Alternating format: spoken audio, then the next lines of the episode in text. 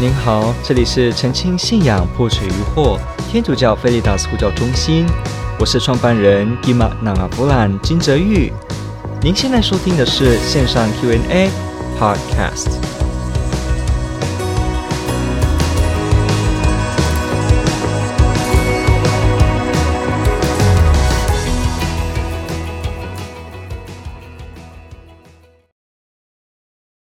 教会训导的意思是独裁霸权的统一思想吗？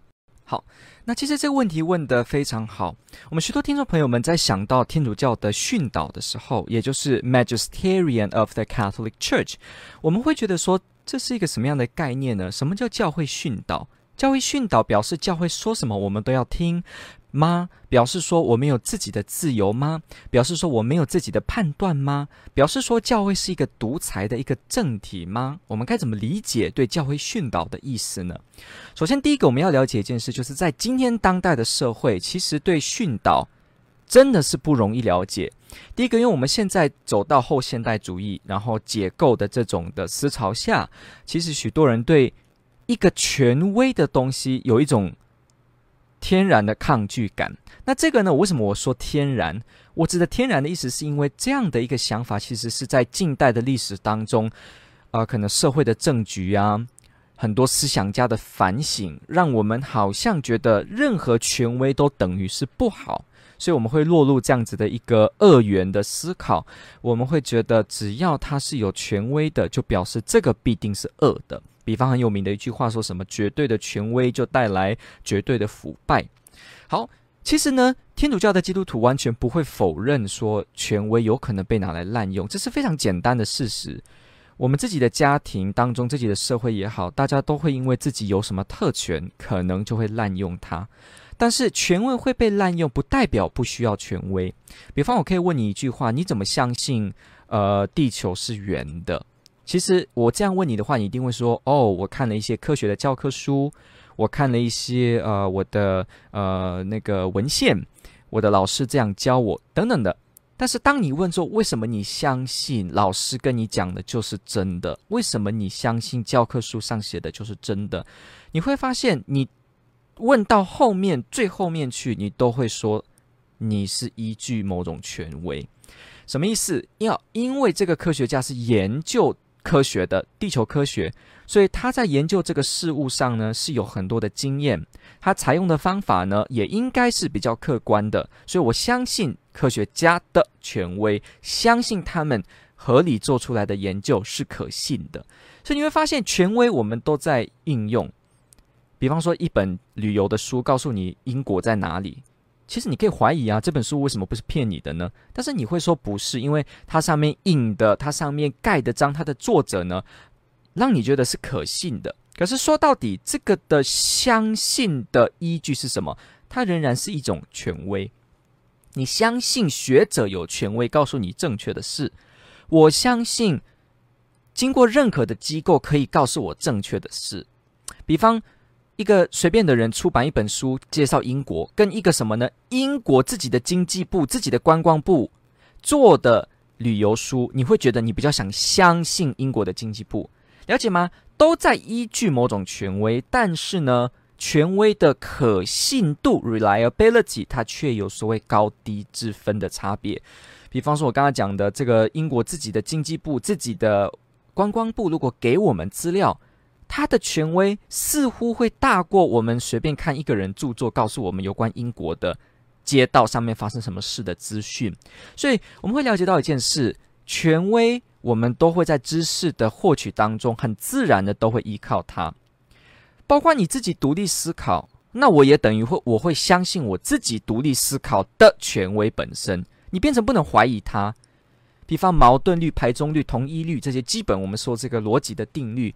你想到最后，你也会不知道为什么它是这样。反正你就是只能靠这样子的定律来思考，你只能相信你被赋予的这个权威是合理，而且可以做正确推论的，不然你什么都不能做了，对不对？一点思考都不能了，而人又不能如此。所以，我们回到底来讲，我们都会接受一些权威，但是这些权威的可信度就是我们要提的。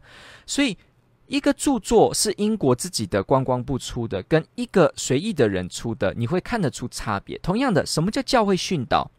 教会训导的意思是指，其实 magisterium 这个字的意思就是以权威教导，teaching in authority，就是用权威有权来教导。那为什么要叫教会训导呢？呃，我们今天听教会这个词，其实也是。某个程度来讲是不容易懂，因为呃，基督新教的弟兄姐妹对教会的理解呢，跟我们天主教的方式呢，还是不太一样的。比方我们说教会是指那一个由耶稣基督自己建立、唯一至圣至公从中途传下来的教会，是只有一个。但是呢，呃，为基督新教来说，教会到底有几个？其实很多时候用了不一样的理论来说明，就能够同时承认有许多不同的。教会存在，包括什么 local church theory，什么地方教会理论等等的。好，所以我们今天不是要往教会的概念这个地方去看，可是我们先了解一件事：有些时候基督新教的弟兄姐妹对教会有训导，有这个好像说教导你正确事物的这个权威权柄，会感到怀疑。那其实这也是一个第一个，你如果是做护教工作者，你在做这个交流的，你一定要自己要了解基督新教的体制是不太一样的。所以有时候你要了解他们为什么会有疑虑。好，我就简单这样说好了。我们相信教会是耶稣基督建立一直到现在的，所以因为耶稣基督建立了他的教会，给了他的教会权威，能够正确的教导，而且保持正统的信仰，而且呢，使得这个教会进入一切真理，而且呢，在天主的带领之下，能够告诉我们哪些是该做的，哪些是不该做的。所以教会是有权威的。给我们教义正统的说明，给我们信仰内容的指示，给我们生活实践上直接的方针。所以，我们说的马窦福音十六章、十八章等等的，我们提到这个耶稣基督给伯多禄天国的钥匙，然后呢，给教会这个权柄。你看到这个呃，尤其是这个马窦福音十六呃这个十八章，很清楚看到，如果呃你们中间有争执的话，那这个不听的人呢，你们就找了两三个人。但如果连他们都不听，你就告诉教会。如果教会他也不听，那就当外邦人看吧。你会看到一件事情：耶稣基督建立教会的体制，是这个教会本身就可以呢持守真正的真理。所以这是一个天主教会从自古从教父时期就一直这样理解的一个叫教会。所以因为如此，所以教会一直都有可以合法教导思想的权柄跟职责。但是为基督新教的话就不太一样了，因为十六世纪宗教改革之后呢，出现许多的教派，包括呃宗教改革时期的发展，那几百年其实很多的时候，不同宗派之间的这个争执是非常激烈到你可能你可能会很难想象。今天我们看许多的基督新教都有不断的走合一运动，很多都弟兄姐妹，甚至有些会说，我们只要承认基本的真理和基要真理呢，我们都是弟兄姐妹。可是不要那么快哦。在 在早年的时候，这不是这么的简单的，很多时候甚至会有冒鲜血、会发起战争的事情。所以，基督新教的历史发展当中，也可以去看到教会这件事，你与我的不同啊，掀起了一些不一样，所导致的一些争执。所以，他们在不断的磨合，我怎么去认定说不同的教会也是耶稣基督教会？其实，为了这样子的一个过程。中间也出了许多不少的神学理论来帮助这样的一个一个解释，比方说所谓的只要承认基要真理，大家都是一样的，或者所谓的教会是无形可见的。哎，对不起，教会是无形的 （invisible church）。所谓的教会没有有形可见，我们天主教会相信的是教会是无形也是可行的。教会当然是无形的，因为耶稣基督的身体，好，耶稣基督的身体这个无形的疆界。超越了你的教堂建筑物，但是我们也说教会是有形的，因为确实耶稣基督建立伯多禄教宗，建立了宗徒团，建立了这个制度，教会中的不同职司，不同透过按手呢来不断传承下来的这个 apostolic succession，所谓的中途传承。我们看到教会的历史从初代教父就是这样子了。你看这个伊勒，哎，你看这个伊勒内伊伦内奥斯你看这个 Ignatius of Antioch，你看呃伊纳爵这个。安提约基亚的伊纳爵这些非常早年的教父，他们都是一百年、两百年，西元一百到两百年之间的人物，他们就直接你透过他们的书信就可以知道了，耶稣基督建立的这个教会就是有形可见、有体制的，有主教，而且要听命于他的。所以你要了解一件事，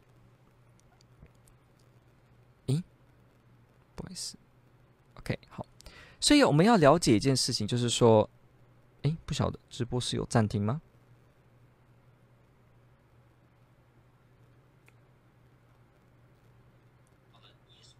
？OK，好，那我想我们就继续。我刚刚想说，好像节目有点暂停，我的这个画面显示是不是出现问题？好，那我们继续说。我们刚我们继续说哦，所以呢，这个教会本身呢，它经历的这个这个的呃。有形可见的，但是呢，他到了十六世纪开始呢，有许多团体开始提出说是所谓的完全只有无形的。那这样子一个理论有一个好处，就是说你就能够包容许多不同的宗派团体。但是它的困难就在于说，那为什么大家都说是不同的？呃，这个也不同的教会，但是我们都是不可见的教会在一起。但是为什么还是会有许多教义上的不同呢？甚至很多实际上真正是很有冲突的点。而且你还要问一件事情，就是说，如果两个宗派团体在某些重要意见上真的不同的时候，又有哪一个单位能够决定谁的才是正统的呢？如果我们一句话说交给圣经来判断，其实这句话等于什么都没说，因为圣经没有自己写怎么判断，圣经甚至没有。给你一定的指示，说对一个特定的神学问题，究竟正确答案是什么？所以我们要了解一件事是为什么？呃，当我们说完完全全的没有统一，而且没有有形可见一个不可错的一个机制，也就是教会的这个权柄，能够在圣神的带领之下正确的教导，如果没有这样的一个存在的话，那基本上呢，到教义碰到不确定性的时候，都会变成无解。这是真的很棘手的问题哦。如果我们一句话说，我只要诉诸圣经，你会发现这句话真的什么都没说，因为到最后你就等于你仍然是依据私人的对圣经的解释 （private interpretation of the scripture）。就算我说我有很好的解经方法，希腊文、希伯来文来去看圣经，但是说到最后，两个势均力敌的理论都依据原文的时候。你还是会发现有没有任何机制能够说明哪一个是正统，就没办法，所以就会变成有一个问题是：那到底有没有一个真正的基督宗教、基督信仰当中不会变的教义，真正能够被持守下来，能够真正的被解释，而不是说当我碰到一个意见分歧的时候，我就只能说到底，我就只能自由心证。因为真的没有任何一个权威告诉我，因为我们要知道一件事情，耶稣基督也不会说突然这个梦中这就是说，当然天主可以，但是他通常不会这样，好像突然一个梦中出现，然后告诉你说，哎，这个才是对的啊。就算这个梦中出现了，你也会问说，那这个梦是真的吗？好，所以了解到我讲的意思吗？如果我们的基督信仰是屹立不变的，而且能够一次而永久的一直保持着完整性跟正统性。那这就表示，这样子的一个信仰呢，完整的信仰，它在这个传递的过程中，从耶稣到门徒，从门徒到一代一代的主教，到现在这个过程当中，一定要有一个机制，它随时能够正确无误的来判别，究竟什么符合这一个信仰传下来的内容。这个所谓的一个机制，能够正确无误的告诉我们。教会的信仰到底是什么？而且某一个新的观点研究出来的时候，究竟是不是符合这一次从中途传下来的信仰？怎么判断？就要有这样的机制存在。不然的话，没有这样的机制存在，你就永远变成教义的不确定性，你就只能变成我解释的比你对，那我才是对。但是。科学研究是开放性的，今天的理论可以跟被明天的理论推翻，一样。解经圣经学的研究也是像科学一样是可以开放的。你今天的研究会被明天的新的考古跟相关的神学的一些东西，你就又被可能会被推翻了。所以我们要了解一件事情。那这样的话，说到最后，谁保证真正对救恩的内容呢？就变成你只能相信私人的解释 （private interpretation）。那这样就会变成教义不确定性。那教义不确定性怎么能够跟耶稣基督建立的一个完全真理能够被持守下来的一个教会，怎么能够相容呢？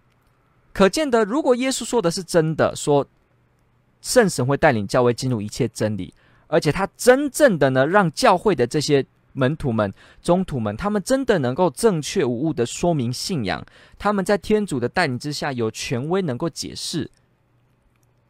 如果完全都没有这样子的话，如果如哦，对不起，如果耶稣基督建立的教会真的是如此有这样的机制的话，那到今天一定会有一个。机构或一个机制存在，它真正的能够去帮我们辨别哪些是符合宗徒的信仰，哪些是真正的信仰。这一个机制就是我们称的教会训导 （Magisterium of the Catholic Church）。所以，这个教会训导呢，其实是非常非常重要的。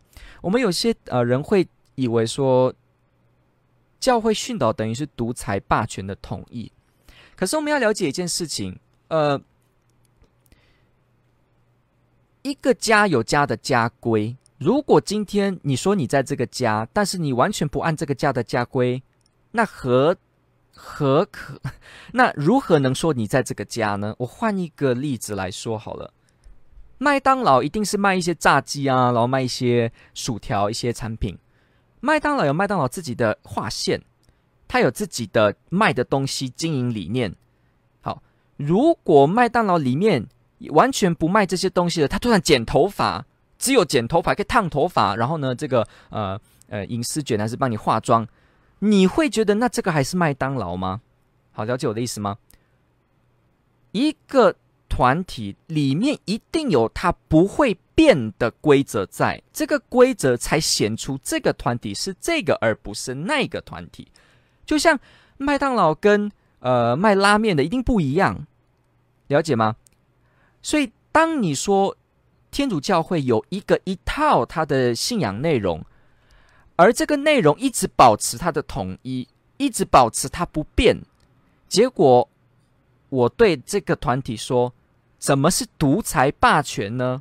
那你会觉得很奇怪，因为这就像当麦当劳他在坚持他创立麦当劳的时候，汉堡啊、薯条啊，然后慢慢的炸鸡等等。好，如果麦当劳创建的开始。就是这个初衷而立的，他一直一直保持这个初衷，说汉堡，保持这个初衷，说他在卖薯条，而且他不会做美发店，他不会做呃这个水族馆，他也不会卖鞋子等等的。他在坚持他这个原本创团的这个宗旨的时候，你不会说他是独裁霸权，了解这个思路吗？因为他就是在。他本身这个团体是什么？他就在做他该做的事，所以我们这边就要注意一件事情哦。当一个团体在做他该做的事的时候，如何能说他在独裁霸权呢？如果是这样的话，那变成任何都有独裁霸权了。比方说，我的父母教育我说：“啊，你要去呃读书，国小要念书，呃国中要读书。”那是不是也是独裁霸权呢？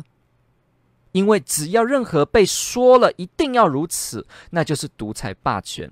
可是你会觉得很奇怪，说父母不是本来就有教育的责任吗？那怎么他叫我去读书，就直接等于是一种独裁霸权呢？当然，你可能会说，哦，他在做法上面好像有一点点的没有听别的意见，这是一回事。但是如果你说一个团体在坚持他自己的初衷，而且保持他的内容没有改变，也就是说。当他持守着麦当劳不是水族馆，不是火车站的时候，没有人有有效的理由可以说这样子的维持是一种独裁霸权。那不然你就会说，那麦当劳干嘛要叫麦当劳呢？他就不要叫麦当劳就好了，他直接叫一个百货公司。所以当天主教会他在创立的时候，他有职责去持守真理的不变。他在历史洪流当中会经历很多的挑战，但是他在这个历史当中不断的保持他自己是那一个天主教会。这时候他坚持，而且判别，而且指出哪些东西才是他一直以来创教会的宗旨，他一直保持这件事，甚至有人在里面解释，有人在里面说明。OK，好像我们这个镜头可能画面是没有了。好，OK，好，没有关系。那我们这个画面呢，可能是这个镜头没有。那我们今天就都不播出这个画面哦，因为可能镜头有点状况。好，没关系，我们继续。好，如果完全都没有这个机制的话呢？好，如果完全都没有这个机制的话呢？那这样的话就变成。麦当劳为什么还叫麦当劳？为什么它不要就变火车站？为什么它不要就变呃，它是一个随便的一个机构？所以，当天主教会在它创立之时，它就有职责要保持它信仰的统一性的时候，它在这个历史的过程中不断的守着，而且在这个过程中还会告诉你说哪些是教会的信仰，哪些不是。这个不能被说为是独裁霸权，因为他就在做他自己该做的事。每个团体都该持守他自己本来的目标跟目的，OK。所以当耶稣基督建立了教会，而且告诉了他的教会呢，OK。当耶稣基督建立了他的教会，而且呢告诉了他的教会，他的教会呢要持守着真理的时候，而且会被保护的时候，他当然就会在历史当中去坚持许多的教义的内容。所以我们要思考一下，当我们说教会训导等于独裁霸权的时候，请了解一下，到底我们认为他独裁霸权的理由是不是理性的？因为通过我们刚刚的这样的了解，你会发现到，诶，麦当劳再怎么样，他坚持自己麦当劳的原则，怎么会被称为独裁霸权呢？今天如果叫麦当劳，他不务麦当劳的正业了，他真的跑去变成做水产，呃，跑去变成那个潜水的或冲浪的，那那你真的就会说哦，有问题。但是当他真的坚持麦当劳的价值的时候，你不会说他有问题。好，所以独裁霸权，你要跟对方聊的时候，你要先跟大家，你要跟对方知道一件事是，一个团体本来就理当要坚持他自己的内容。好那我们现在回回到头来讲，这个确定教义的内容是正统，而且确定某些新的说法是符合或不符合教义内容的这个机制，我们称叫教会训导。也就是说，它真的是一个耶稣基督托付，可以正确的在教会当中合法教导我们认识正统信仰，不会偏差偏错的保证。请注意哦，教会训导的意思就是在告诉我们。我们的信仰是被保证的，是被圣神带领，是被保证的。好，为什么我要提这些的这个概念？我就是要跟听众朋友们说，教会训导有与没有这件事没有那么简单，千万不要简单的认为说，哦，现在就是讲求自由民主，是就不要这个所谓的教会有一个教导告诉我们什么了。可是你要了解一件事，当没有教会教导我们什么是符合真理的时候，那谁能够教导？你说你吗？我吗？那这不就变成私人的解释吗？那私人的解释如何能表示你的解释是真正正统的呢？你可能会错，不是吗？对，所以呢，如果你可能会错，那就表示我也可能会错，那就表示他也可能会错，那就表示所有人都可能会错。那这样的话，那何来的今天二零二一年的基督信仰还是基督信仰呢？你怎么确定它是真正可信的呢？你怎么保证你的信仰是真正的耶稣基督的信仰，而不是被篡改呢？两千年经历那么多人了，怎么不是被篡改呢？了解吗？你一定会陷入这样的僵局。就算你再怎么用解圣经的解经来跟你这样提，你一样会碰到这个问题。你会碰到循环论证。我这边就不是要指呃唯独圣经的问题，不过呢，我要跟你说的是，你一定会碰到这个问题。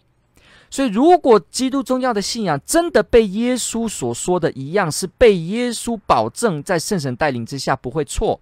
真的能够一直一直的进入真理的话，那至少一定要有一个机制来告诉我们正确的教导是什么，这是自然的。不然，如果连这个都没有的话，那耶稣就骗人了。因为耶稣骗人了，他明明说教会会不错误，会在真理当中会受到保护，会有这些门徒们这样子慢慢。你看，说你们要使万民成为门徒，教导他们我所教导你们的一切。耶稣把他自己的教导让门徒，而不是他自己哦，让门徒开始带他来教导。所以可见呢。这些门徒被他训练成可以托付来正确教导耶稣基督，而这第一代的门徒又正确的许可了一些他们按手、他们直传的主教们能够正确的教导耶稣所传给他们的内容，而这一代新的一批的宗徒继承人又叫主教，他们又重复同样的事，让下一代的主教在传承一。代一代的托付，托付又托付，所以这个 paradosis 希腊文就是传承。这个的传承传统一直传下来，你才能一直确定知道你今天的信仰就是第一代的信仰。说明了解一件事哦，教会训导呢，它本身是一定要存在的，除非耶稣基督骗人了，除非耶稣基督骗人了，这个教会根本不会一直一直的传下去。耶稣说了，阴间的门绝对不能战胜他，战胜这个他建立的教会。那如果每个人都是可错的，每个人的解释都可能错，又没有一个所谓的耶稣建立的一个机制、机构、一个教会，能够来让你保证你的信仰是正确的，那你如何能知道你今天的教导还是正确的呢？你又不确定了，那又不确定的话，那耶稣说教会是什么？阴间的门不能战胜他，那这句话不就变成一个屁话吗？是哦，会变成这样哦。所以，我们再回过头复习一次，因为耶稣基督保证他的教会会正确在真理当中，他保证他的教会有权威，能够做真理的判别。不要忘记这个，呃，地貌的前书也是提到，教会是真理的柱石以及基础，pillars 的 foundation。好，是教会哦。还有耶稣基督自己声称的阴间的门不能战胜他，你就用一般的逻辑想就好了。如果耶稣说的这些是真的，那在这么大的历史洪流当中出现这么多怀疑的时候，谁能保证这教导不会变呢？所以一定要有一个机制在，这个机制，我们看圣经，我们就知道。我们看教父，我们看历史就知道，就是天主教会。天主教会就是历史中你看到的那个耶稣基督建立来继续的传承宗徒时代信仰的那个团体。这个教会呢，从主教一代的传下来，不断的告诉你，不断的给我们训导，说这是正确的，那是错误的。如果没有这个机制的话，你今天根本没办法完全确定你的内容就是启示。所以，这个教会训导的机制，它是一个保证，它是一个表示着你的信仰能够安全的传下来。所以我们必须了解教会训导究竟是什么意思，才会不落入以为它是一种霸权。我再讲一次，第一个原则：麦当劳坚持自己是麦当劳的时候，没有人会说他是独裁。所以，当有人说教会是独裁那种，说你真的要问他是什么意思。如果他的意思是说，诶，好像我的这个本堂神父对对于说我在堂区想推动一些活动，结果他禁止这么独裁，好，那那个是这个神父本堂神父自己牧灵策略上的一些，他没有那么广纳意见。啊，这是可以修正的哦，因为教会没有要求他要如此哦，好，所以他是可以修正的哦，好，不过我们今天要讲的是教会的训导，一个本堂神父告诉你说要不要成立一个团体。这还不一定是，这不是教会训导的这个内容哦。但是教会训导内容是什么呢？教宗以及与他共融的主教们正式的教导我们有关于天主教的信仰跟道德的教导，而且承认它是来自天主的启示，而且正式教导它是所有的基督徒都要接受的，是信仰当中的真理的时候，这个内容我们说教会训导。这样子的呢，它才是我们要接受的。所以也不是说每个内容你看到的一些新闻都叫做训导。其实训导是不是训导，还有它一个专业的技术在那边，让你懂得分辨。那这个是神学家的任务会比较多一点哦。那我们今天就也不往那边讲。可是你要知道一件事，当一个人说独裁霸权的时候，你真的要去分辨一下，究竟它是指什么。大部分的人其实对教会训导的教导是什么，其实不太清楚。他们只有是说，哦，好像对某些的，呃，可能某些神父修女啊，是某些教会的传教士，他的做法可能觉得不是那么理解。那这时候他就说，教会的教导好像都统一思想了。他把这一位个别的人员当成教会的训导画成等号，那其实这个呢是常常是误解，因为一个神父、一个修士、一个一个传教士跟你讲的话，不代表都是教会训导的哦，所以要小心，有时候只是出于他个人的意见，但是我们把它统一了之后，就会直接说啊，教会都这样子嘛，所以我就不要在教会内了。那这是一个。很可惜，但是好处是可以解释，而且还好事情不是这样的一个误会，所以你可以帮助他。但是我们今天看的是，如果这个朋友呢，他真的读了教会的这个教导文献，他真正的发现到说，诶，这个内容他真的好像呃不能接受或什么，然后教会还是这么教导的时候，他又说教会独裁霸权。我们今天处理的问题是这个，你要了解一件事，你个别的人是可能会出错的。再怎么样，我们今天都承认每个人都可能犯错。所以，如果耶稣基督说的这个教会真的还是屹立不摇能存在的话，而你跟我这个人一般人都会犯错的话，那教会就一定是最能够教导我们正确信仰的地方。因为教会是什么？是耶稣基督传下来，从这个呃中途他从他自己的按自己的传承给下来的。还记得我们节目一开始所提到的吗？你相信英国的经济部推广出来、英国的观光部推广出来的旅游手册，跟一个随便的人写的旅游手册？我刚刚讲过，这里有一个 reliability 的问题，这里有一个可信度的问题。既然你都要依据权威，那你为什么不要依据的是更合理、更可信的权威呢？教会的权威一定比我个别的权威还来得可信哦。因为你想也知道，你一个人是个人呢，教会是从中途传下来的。当然你会说，哇，那这样子不就等于教会的所有内容我都要听吗？是啊，因为当教会真正的教导我们的时候，这些内容呢，都一定是有价值，而且。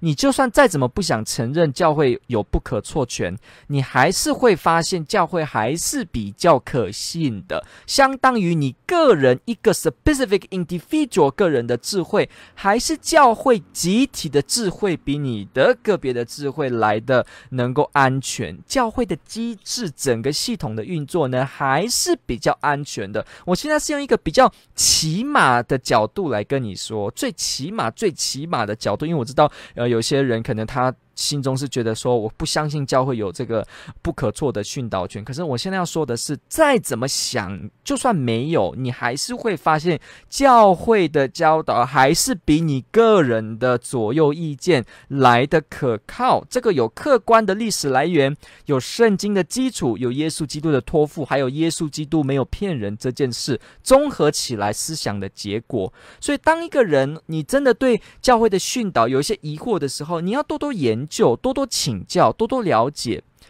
你也可能是错误的。所以呢，在你反方多辩的这个理解之下呢，打开一颗心，让你真的能理解的时候，你就要完全好的接受教会信仰内容。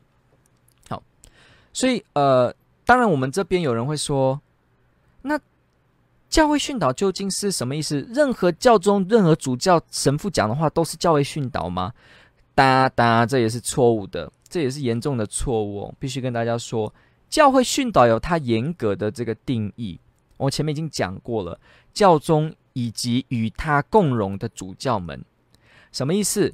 教宗合法正统的教宗哦，以及跟他共荣的主教们，跟他共荣的主教们就是什么叫跟他共荣？就是承认这个教宗是伯多禄继承人，跟他合作，心意相同，相互。承认的这样的一个关系，这样子叫做与教宗共荣的主教。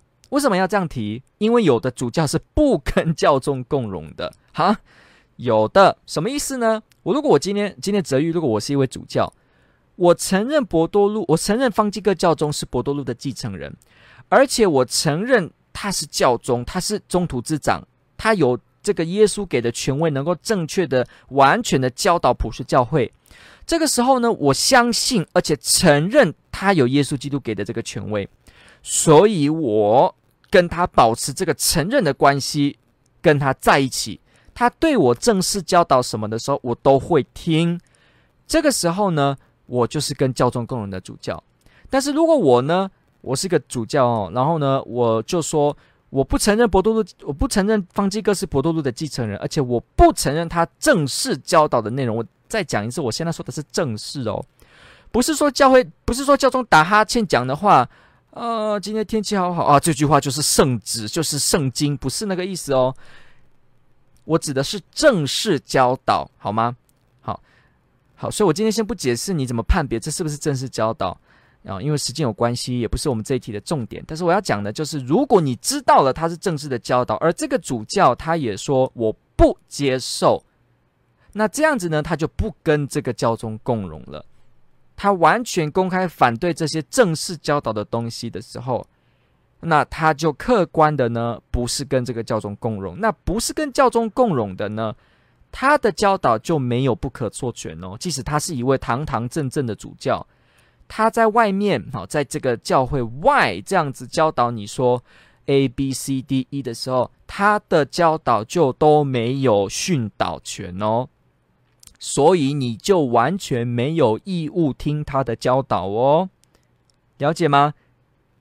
坦白说，你就没有义务哦，对，因为他没有跟这个教宗共融，没有在教会当中，他就没有这样子的客观的所谓。不可错权哦，所以当这个主教他们是跟教宗共融的，他们正式的一起教导，或者说他跟教宗共融，但是呢，他在自己的教呃教区当中正式的宣布某一些的这些内容，这些都是我们基督徒你可以安全的相信的，了解吗？你可以安全的相信，所以对于这些内容呢，就是出自于我们刚刚讲的前面的解释，所以教会是能保证，OK。所以在这些范围内的呢，它才是真正的有所谓的教会训导。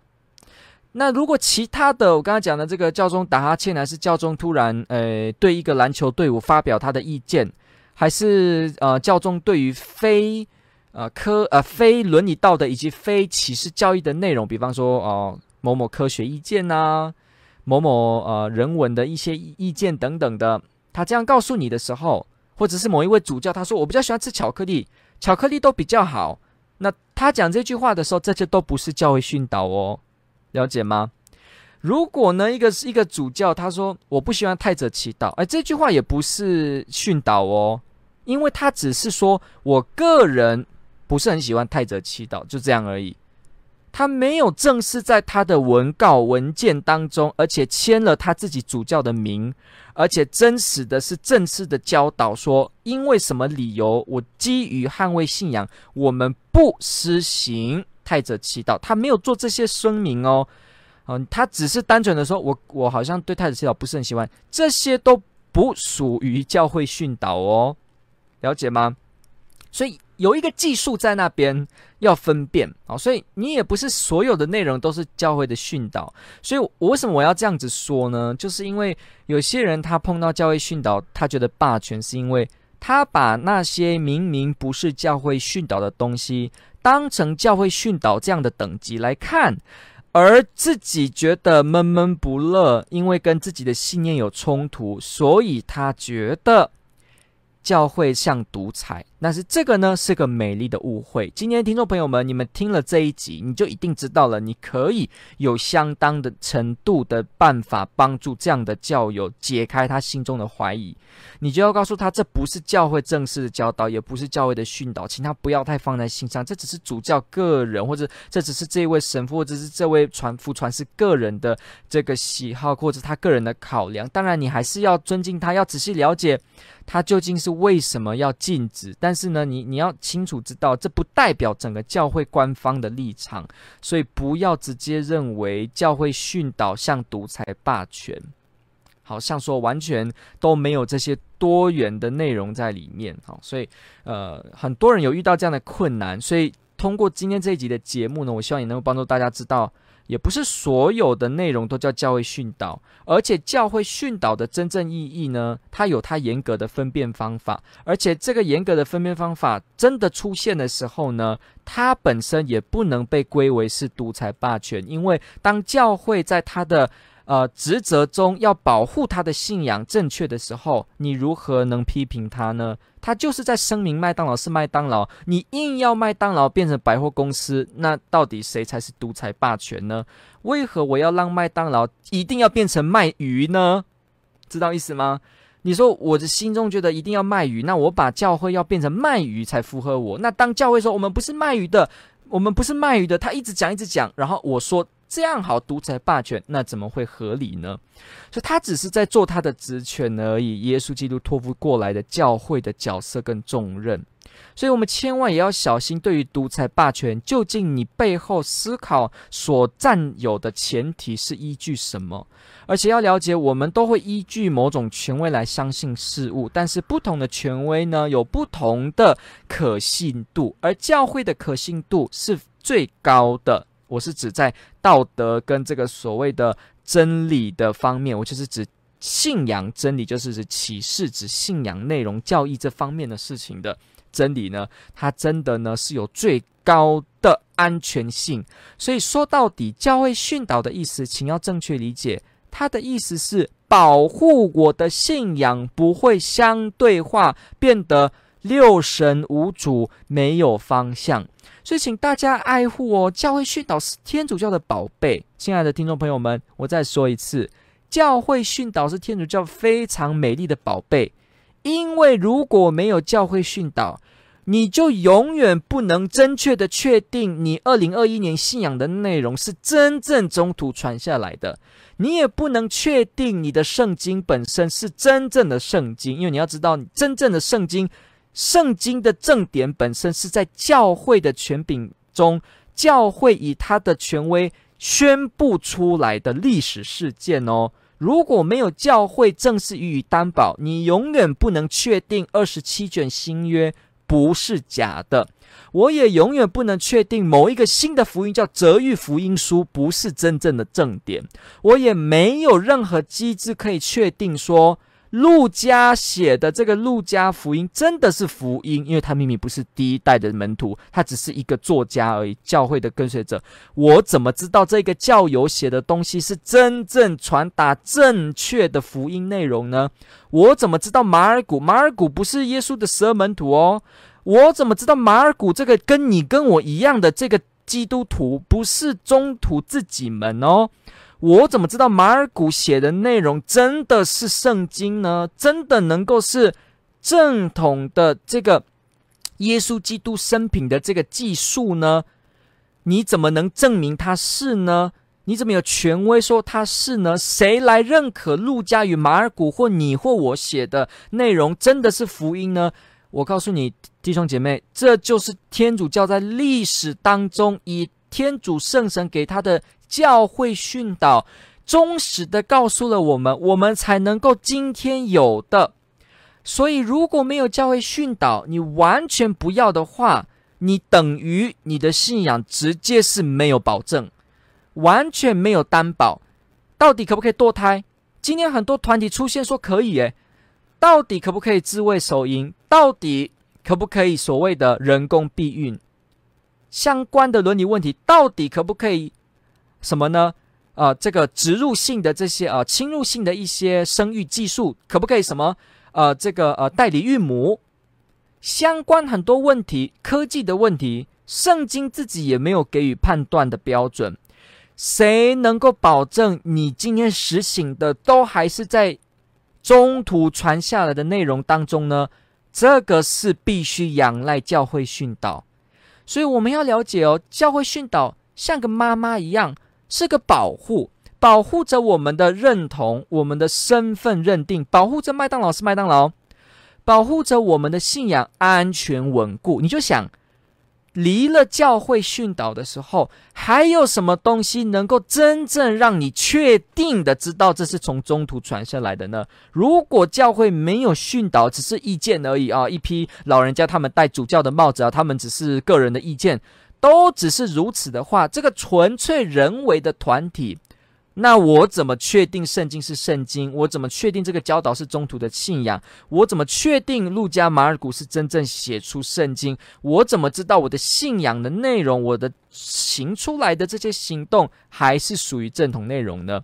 如果我全部都只听个人的意见、个人的良心，我跟你讲，良心也是会误判的哦。你个人的良心也可能会出错，你个人的良心可能也会一些原因，或你被朋友骗了等等的种种的原因。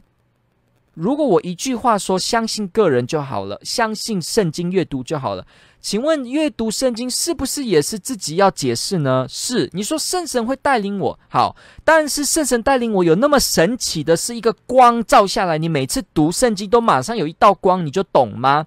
不是的，圣经是非常容易被人曲解的。伯多禄前书也提到这件事，人们会曲解圣经，所以伯多禄自己也说。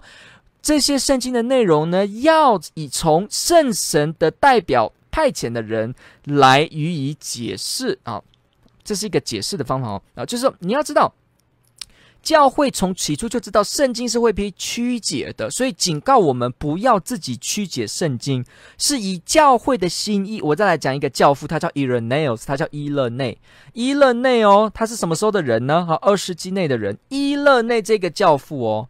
这一位神学家，这位主教，他自己活着的那个年代还没有钦定今天的新约圣经哦，也就是还没有整本圣经是你说他是今天这个圣经的这个年代哦。这个教父他怎么说？他说读圣经的时候要按照教会教导的传统来读，这是他讲的，要在循着依护着教会的传统之下来。读解释圣经，这是他自己的内容哦，他自己说的哦。所以你要知道，圣经本身，或者是当我们说没有教会训导的时候，真的你就陷入了不可知论。你只能说我依靠我最好的解经，但谁能说你的解经跟他的解经哪一个比较可信呢？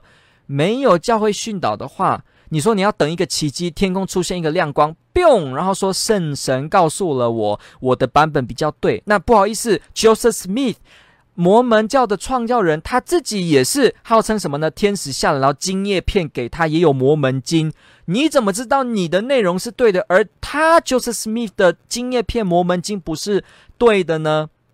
他也声称有某些光照，你也可以声称你有某些光照，你怎么确定呢？所以说到底，教会训导是有历史基础的，它是一个保护。好，所以我做一个总结：我们听到教会训导的时候，不要把它简单的想成它是一个霸权机制，而你要仔细想，它是不是有存在的必要，而且真实的成为了一个保证的角色，保证的角色哦，保证的角色哦，这一点是非常的重要。好，所以我们透过了这些对教会训导的了解，你就会知道，原来不是所谓的独裁霸权，而是有它的必要性。有时候我跟一些朋友交流的时候，也会发现有这种情况，就是提到某些观点的时候，因为他他不喜欢教会的教导，所以他到后来就说：“哦，我觉得教会的教导都很独一，很很这个呃，我比较想自由，相信自己。”可是你就会想，我就想问他说：“诶。”那你怎么知道你的教导就比较正确呢？那就没办法说了。好，所以变成是这个样子。所以，OK，透过今天的这个认识呢，我们了解一些这个教会训导的机制。好，感谢这提问者问的非常好，天主爱您。